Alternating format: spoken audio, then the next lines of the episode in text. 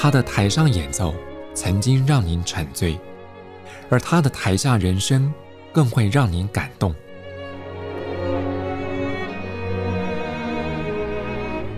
国家交响乐团爱乐实验室 Podcast 名家登场，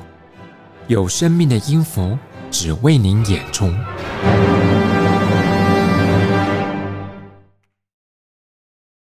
欢迎收听国家交响乐团 Podcast 节目，我是沈子清。国家交响乐团在二零二三、二零二四年度乐季安排了一系列的精彩主题，包括有主题作曲家理查史特劳斯，还有自然。东欧以及小提琴协奏曲等等，几乎场场都获得满堂彩。我相信曾经亲临现场的听众朋友，到今天都还意犹未尽。而至于在三月间要展开的下半年度月季，同样也让人引颈期待。在今天节目当中，我们就再次邀访到音乐媒体人及文字工作者吴嘉恒老师，带着听众朋友们来先听为快。嘉恒老师你好，子欣好，各位听众大家好。在这个年度月季一开始，我们就曾经邀访过吴家恒老师，介绍了德国作曲家理查史特劳斯，也曾经提到这位作曲家最受瞩目的作品类型之一就是他的交响诗。而在三月份开始的下半年度月季，也有几部理查史特劳斯的精彩的作品，我们也请嘉恒老师来为我们介绍。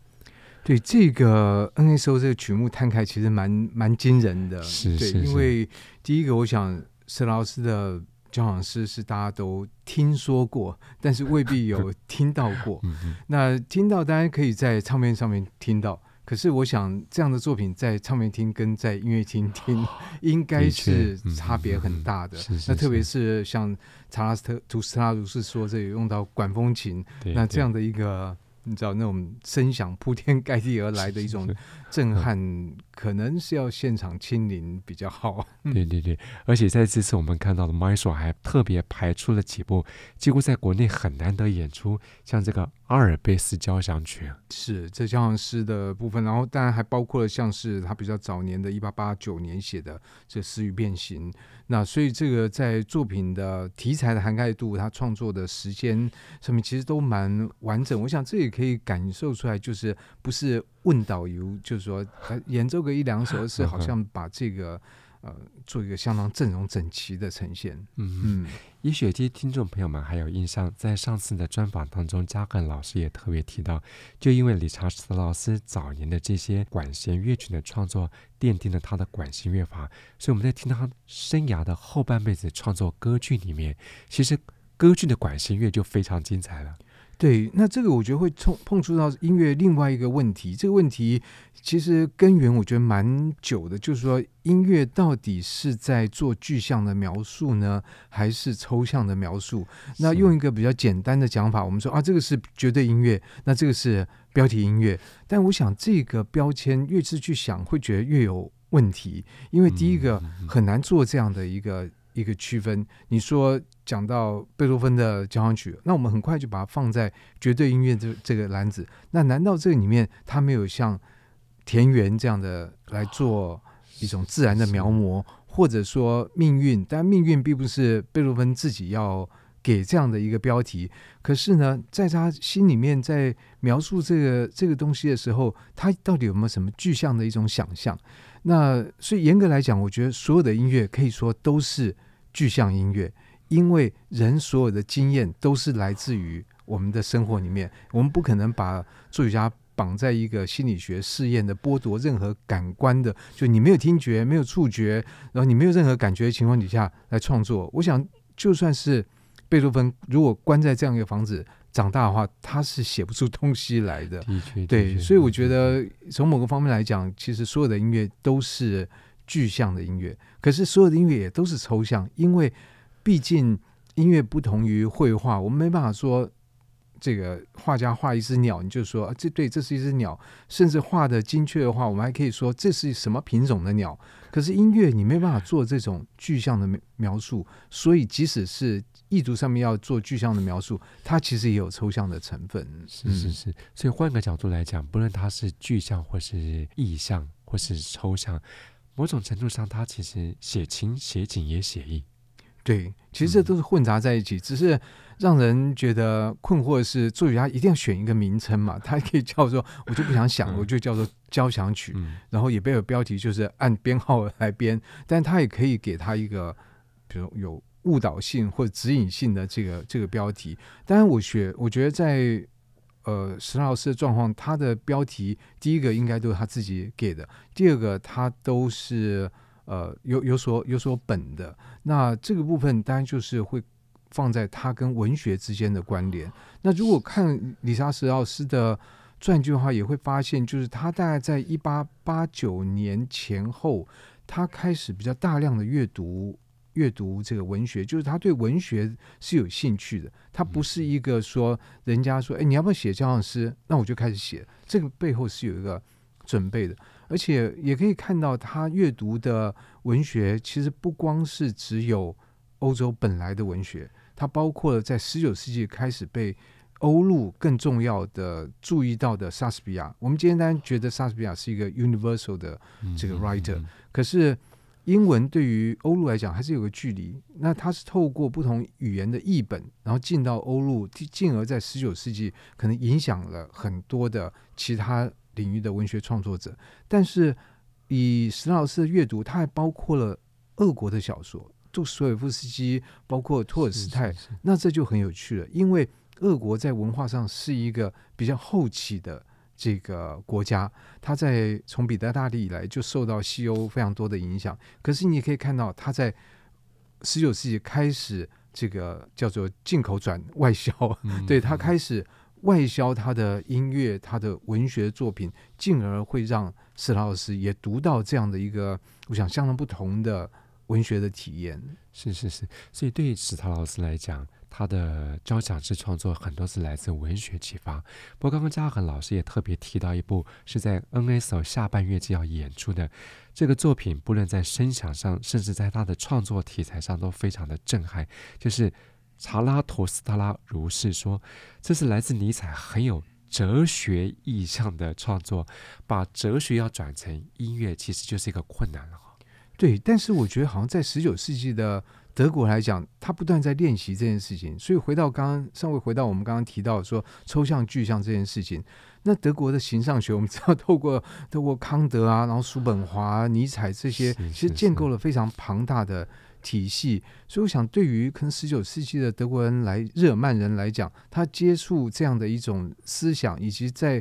呃思考这样的思想跟自己生活世界的关联，似乎比我们现在会觉得容易。其实我记得我小时候看过那个日志文出版社的这个《意志与表象的世界》，老实讲，从第一页开始就看不懂。所以像像这样的一个呃抽象思想的这种转化，我觉得当然第一个是在。施老师他非常擅长的，等于说他不仅是做具象的面的一个转景物的转化，还包括一些抽抽象的思维。我们怎么样能够用这个声音来来构筑一个哲学家？而且更有趣的是，这位哲学家查拉图斯特拉，或者我们说他是索罗亚斯德，那这样的一个一个可以说古波斯的。这个哲人，然后他的思想某种程度上也影响了后来基督教的发展。所以说，一方面他是欧洲以外的，可是也可以说它是欧洲以以内的，因为它在古代就对古代的欧洲发发生了这个影响。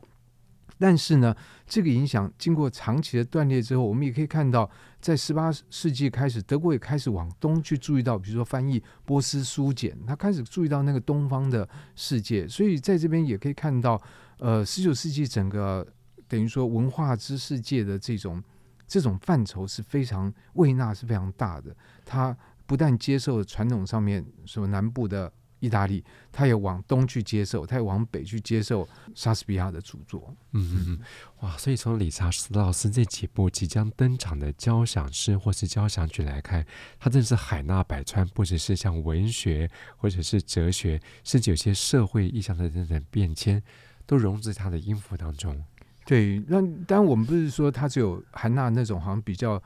我们被认为说比较高尚、比较抽象，这你可以看到他像阿尔卑斯山这个，他也把比如说当地的歌谣把它放进他的创作之中。是是是，那这个部分我觉得也要特别提，就在十九世纪旅游这件事情开始变得越来越普遍，因为在以往的旅游是非常危险的。我们只要看，比如说大仲马的《基督山愁记》，你要在意大利旅游，你就可能会被绑架。对，对可是，在十九世纪开始，这些治安开始这个状况开始改善，然后有越来越多的人的旅游，特别是这些有钱的。北方的英国人特别爱旅游，因为英国天气不好，很喜欢往南边去跑。然后这样的一个旅游的风气，那当然就会造成很多旅游的设施也就开始便利。那我们也可以也知道，李哈士老师在一八八零年也去了意大利，甚至看到维苏威火山，而且维苏威火火山在十九世纪有多次的爆发。所以像这样的一种一种很奇特的自然的景象，无疑也会让这种。浪漫主义的心灵，就是我不仅是内心的澎湃，我在外在自然界也可以找到那种 magnificent 的这种奇观。是是是，所以在下半年度开始要演出的这个理查斯特劳斯的几部作品，我相信透过嘉恒老师这样的解说，可以让朋友们有所期待，在音乐会的现场。我们特别强调现场聆听，绝对会跟您自己在一些三 C 产品当中的聆听感受会截然不同。不过，同样是来自日耳曼体系的作曲家，除了理查斯特劳斯之外，下半年度也有几位也是来自德国的作曲家的作品。对，所以这好像一个肉粽串一样，就是 一都可以串起来。那当然，这会提到我注意到有排了几首是孟德尔颂的这个作品。当然，我觉得孟德尔颂第一个他是日耳曼人，可是你说真的把他跟理查史老师放在一起，我觉得又不太一样，因为他是北边的日耳曼人，跟史老师是南边的。我相信，如果对德国人来讲，他们可能搞不认为这是两个不同的国家。对对对，虽然他们讲的都是德文，那当然还有时代的差异。不过，我觉得中间还是有个脉络。像这次也演了一个我觉得平常会听不到的这个作品，叫《平静的海与顺遂的这个旅行》。对，这首这首音乐，那这个音乐的。比如说，本单第一个是在于歌德所写的诗，然后当然第二个，我们知道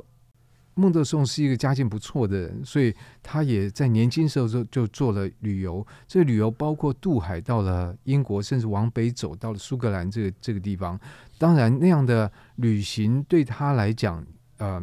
就是会感受到各种不一样的环境。然后，当然这个渡海的旅行其实也对他是一个，他可以感受到说哇。这个航海是怎么一回事？那我们知道，在他写作这可能一八三零年代那时候是还没有蒸汽船的，对，蒸汽船的或者刚开始在在起步中，所以有蒸汽动力跟没有蒸汽动力靠天来航行，我想那个感觉是很不一样的。对对对，嗯，所以刚刚像嘉恒老师提到孟德尔送自己的旅游经验，尤其是乘船这件事情。呃，各位可能比较熟悉的，就像我们上个月季曾经演过他的那个《芬加尔洞窟》，就是个很写景也很写实的创作。所以像这次根据歌德的两篇诗所写的《平静的大海与幸福的航行》，也将在下半月季 NSO 的音乐会当中要呈现。不过除此之外，还有一位也是来自日耳曼体系的作曲家，他的作品之庞大，可能连世界的一些天团也难得演出。我想仔细讲，就是布鲁克纳，布鲁克纳是，但我觉得这几年也很有趣，就是感觉上面呃，台湾的几个乐团就是在演出的曲目上面跨出了，就是比较传统的这个不不但对于马勒很感兴趣，那布鲁克纳的交响交响曲也常常被。被演出，那所以我觉得在台湾欣赏布鲁克纳交响曲的机会应该是蛮多的，包括前任的吕绍霞老师其实也多次指挥布鲁克纳的交响曲。嗯嗯嗯。那除了刚才我们提到的几位德语系的作曲家之外，其实法国作品也是国家交响乐团向来火受好评的演出。那在下半年度乐季当中，也将演出法国作曲家法朗克的。第一小调交响曲。不过，我们回到这个十九世纪后半的乐坛来看，当时好像比在法国比较盛行的不是写歌剧，就是写室内乐。那法朗克似乎是反其道而行，写了这个前辈比较会尝试创作，但是在当时法国几乎已经很少碰触到的交响曲哈。是，我觉得紫金亭这个蛮有意思的，因为我们现在会把交响曲这个东西当成好像 universal。就是在那个时候的交，这个音乐家都都要写。但其实我们如果说特别注意到早年比较推交响曲的几位，其实都是来自于德语世界。换句话说，他可能比较是一个当然，其他的包括法国也都会写，所以这个就是我觉得音乐蛮麻烦的地方。可能法国也用 symphony 这个这个字，但是它未必指的是 德语的那样的一个 symphony 的这个这个概念。所以在他原来的这个路上，其实呃，不见得会要一定要走到交响曲这边。那的确就是说，在歌剧这这部分，然后到了革命之后的这个大歌剧，这似乎更引起作曲家的这个兴趣。当然，歌剧如果你把人声去掉，它其实也可以写成管弦乐曲，这是这是一定的。但到了我觉得十九世纪的这个后半叶，特别是在这种欧洲这种民族的主民族意识，其实国族意识越来越越来越凸显的时候，我觉得各国要走的这个音乐的路，其实一方面又是有一个我们说 cosmopolitan 这种，因为彼此之间往来便利，会把它拉成好像更。一致性，可是也有一种主观上面说，我要跟别的地方不一样。所以在这个状况底下，我觉得整个来看十九世纪后半的音乐也蛮有趣的。我想包括法朗克还之之后的一些作曲家，他们出来这个调调是跟那个德国是德语世界是相当相当不同的。对，所以就等于呼应在刚才子欣提到，就是哎，法国作曲家比较少去。写这样的一一个东西，但是我们也可以找到特例，包括从白劳士来讲，他本身就是一个贝多芬的乐迷，但是他的对贝多芬的狂热，在当时会觉得，你你怎么去喜欢那样的一个 一个人？我们好像对他没有什么，没有像你那么样的这个有兴趣。对，所以我觉得在在这样的一个管弦乐的范畴里面，听到法朗克的交响曲，我想那韵味是是跟德语系统。是不太一样的。嗯嗯嗯，我们刚刚谈到了很多都是跟这个管弦乐，尤其在交响诗或是交响曲方面的创作。不过除此之外，在国家交响乐团今年度乐器当中，还有个重点，那就是东欧。是，那当然德布扎克，我想最常听到就是他的第九号，来自新世界。但是也就像。其他交响曲的作曲家一样，就是有那个特别明星级的作品，有时候会把其他的作品给掩盖掉。那的确在舞台上面要听到可能编号比较前面的德弗扎克的的作品是比较比较少的。但是我自己个人是非常喜欢第八号，对，因为第八号的，比如说他的那个圆舞曲般的那个乐章，有这种东欧的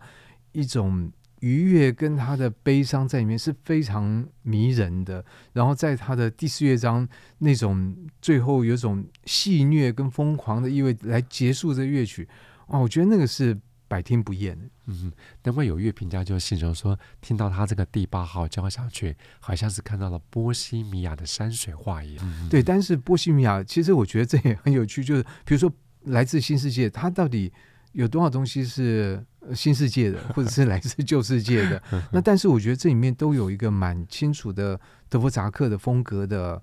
的印记。那我觉得他的音乐特点对我来讲，就第一个，他的旋律是很好听的，但是他不会只有靠旋律来支撑。比如说以他第九号。可以听到每个乐章的素材是彼此混用，在你在第四乐章最后还是可以听到第一乐章的开头的东西。那我觉得这种整合能力，然后在整合之余，听众还是会可以觉得相当的愉悦、相当精彩，这是非常不容易的。嗯嗯嗯。那除了刚才嘉恒老师特别听到的德弗札克之外，其实在下半年度乐器当中，我们也会听到来自波兰的 Penderecki，还有 Lutoslawski。以及来自匈牙利的 Ligeti 等等这些难得听到，却是在二十世纪音乐史上的经典之作，也值得听众朋友到现场来一听究竟。不过，在这个乐器当中，除了刚刚提到的主题作曲家理查史特劳斯，还有东欧主题之外，还有个系列格外受到瞩目，那就是小提琴协奏曲。其实这几首，呃，就是。一方面也都在在大家的目光的范围之内，因为我们一般提到的小提琴协奏曲，呃，就会提到那三大或四大，包括贝多芬、柴可夫斯基，然后还有这孟德尔颂。那当然在这次也有孟德尔颂的小型协奏曲，也有这个德弗札克的小型协奏曲，嗯，还有西贝流士的小型协奏曲。所以，但我想欣赏小提琴协奏曲，大概真的就是目光会集中在小提琴家身上嘛？对，嗯。诶，很有趣的是哈，过去这几年，国内演出协奏曲不外乎就是刚刚我们听到的小提琴或者是钢琴。若以嘉恒老师的观察角度来看，为什么这两大类型的作品会那么的受瞩目呢？但第一个是我想了，就是这两件乐器是算是乐。乐器的主宰嘛，就是你脱掉这两条两个乐器之外，其他乐器的协奏曲的数量，以供应面来讲就已经少了很多。然后，当然第二个，如果以演奏家来讲，当然我相信各个乐器里面其实都有非常杰出的演奏家。可是，在现在这个世界，其实有时候更注重在演奏家的明星的光环。就其他乐器，它可能在那个乐器很有名，但是可能未必被大家所知道。就好像说，你说穆特，可能很多人他他都知道，或者他不知道，看到他脸他也知道。但如果你今天找一个低音管的的独奏家，大家可能就是对他相对会陌生很多。嗯。不过，除了钢琴跟小提琴之外，其他的乐器虽然难得演出有些陌生，但也值得朋友们有机会的话又一听就进。像在六月七号的小号狂想音乐会，还有在六月二号的长号奇想音乐会，这两场音乐会当中将有铜管乐器家族担纲演出。如果喜欢铜管，或是想对铜管乐器有所突破，或是想更多认识的话，这两场音乐会也值得听众朋友们引颈期待。呃，其实除了这个小提琴协奏曲系列之外，下半乐季当中好像钢琴协奏曲占的比例还不少。所以这个乐季就是有排了呃柴可夫斯基的钢琴协奏曲，然后呃孟德颂啊，以及李斯特的钢琴协奏曲。但我想这样的钢琴协奏曲向来也都在票房上面会比较好推吧，因为就是说钢琴家本来就是比较受瞩目的一种音乐家，然后如果再加上曲目选择得当的话，应该听众的接受度也都会比较高。是，嗯嗯嗯嗯，那。综观说起来，就您个人角度来看，国家交响乐团下半年度乐季的最大特色是什么？那我自己的感觉就是，但这这里面非常明显的就是理查舍老师的这个交响诗。那这这样的一个作品，再加上比如说像孟德尔颂的作品，我想就使得这个音乐的具象的这一面，其实是更更往这边偏向，同时也会再。回头讲，我们最先所提到的所谓绝对音乐跟标题音乐，我我真的不是很喜欢这个这个标签。对，因为我们说的绝对音乐这件事情，如果真的要来看它的历史，其实相当的短，就是能够被贴上绝对音乐的音乐的时间，不过前后就可能一百年吧。那在这个里面还包括了很多具象的尝试，所以你说绝对音乐，我觉得这个是比较跟比如说十八世纪在呃试图用音乐来表达人的情绪，也就是说，我今天感到生气，我不是因为被人骂而感到生气，我不是因为什么事情不顺遂，我就是在描描写那个情绪，那那个情绪再加上一些呃这个。呃，音乐的形式的安排能够让这个情绪能够被呈现的更清楚，于是就出现了比较说绝对这件事情，因为我们把这个情绪给挑出来。但是这个其实在整个来讲，我觉得是占占一个小部分而已。那这次的乐季，我觉得很多的都有具象上面的牵连。那当然，这以呈现效果来讲，就是他的那种宏大，已经从个人的内心的一些脑中的小小的一个念头，化为一个非常。非常呃惊人的声响世界，这个是要到音乐厅里面欣赏才会感受到它的这种传达的这个能力，所以我觉得这可能是我觉得这个乐季相当明显的一个特色。嗯哼哼，其实这个音乐创作就是作曲家一种主观的意识或情感表达，那我们听的人也可以用我们自己的主观的情绪或是感应来接触。所以刚刚嘉恒老师提到。先不要说它有没有标题，也不管它是否是绝对音乐或是标题音乐，我们到了现场来聆听国家交响乐团下半年度安排这些精彩的管弦乐交响曲或是协奏曲，不论它跟你熟不熟悉，你只要在现场用你自己的情感打开你的耳朵来聆听，我相信听众朋友们绝对会有丰富的收获。在今天节目当中，我们邀访到音乐媒体人及文字工作者吴嘉恒老师，带着各位大致认识了国家交响乐团在二零二三、二零二四下半年度乐季，包括有主题作曲家东欧。自然以及小提琴协奏曲系列等等，那有些绝对是经典的曲目，那有些也是难得在现场聆听到的。但是，一些丰富的演出，绝对值得听众朋友现场亲临感受、细细品味。详细的资讯，您可以上国家交响乐团官方网站来查询。我们再次谢谢嘉恒老师，谢谢子欣。在今天节目中为各位选播的，这是由国家交响乐团现任音乐总监 Jun Murko 率领 NSO 演出理查斯特劳斯的交响诗《提尔愉快的恶作剧》。在音乐声中，再次谢谢朋友们的分享。我是邢子清，我们再会。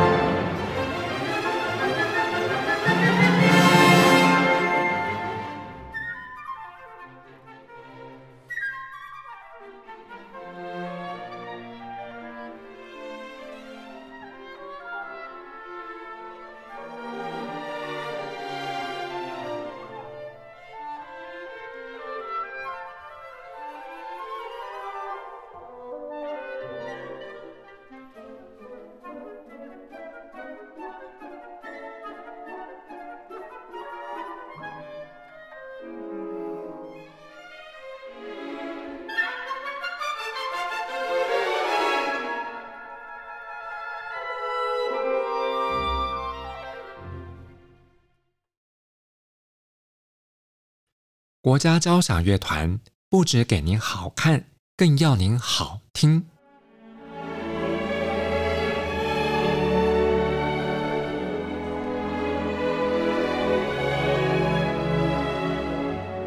国家交响乐团独家精彩实况，原创 Podcast 节目，舒缓音乐，友善贴心，诚意十足。爱乐实验室 App。温馨登场，请上 App Store 或 Google Play 搜寻“爱乐实验室”。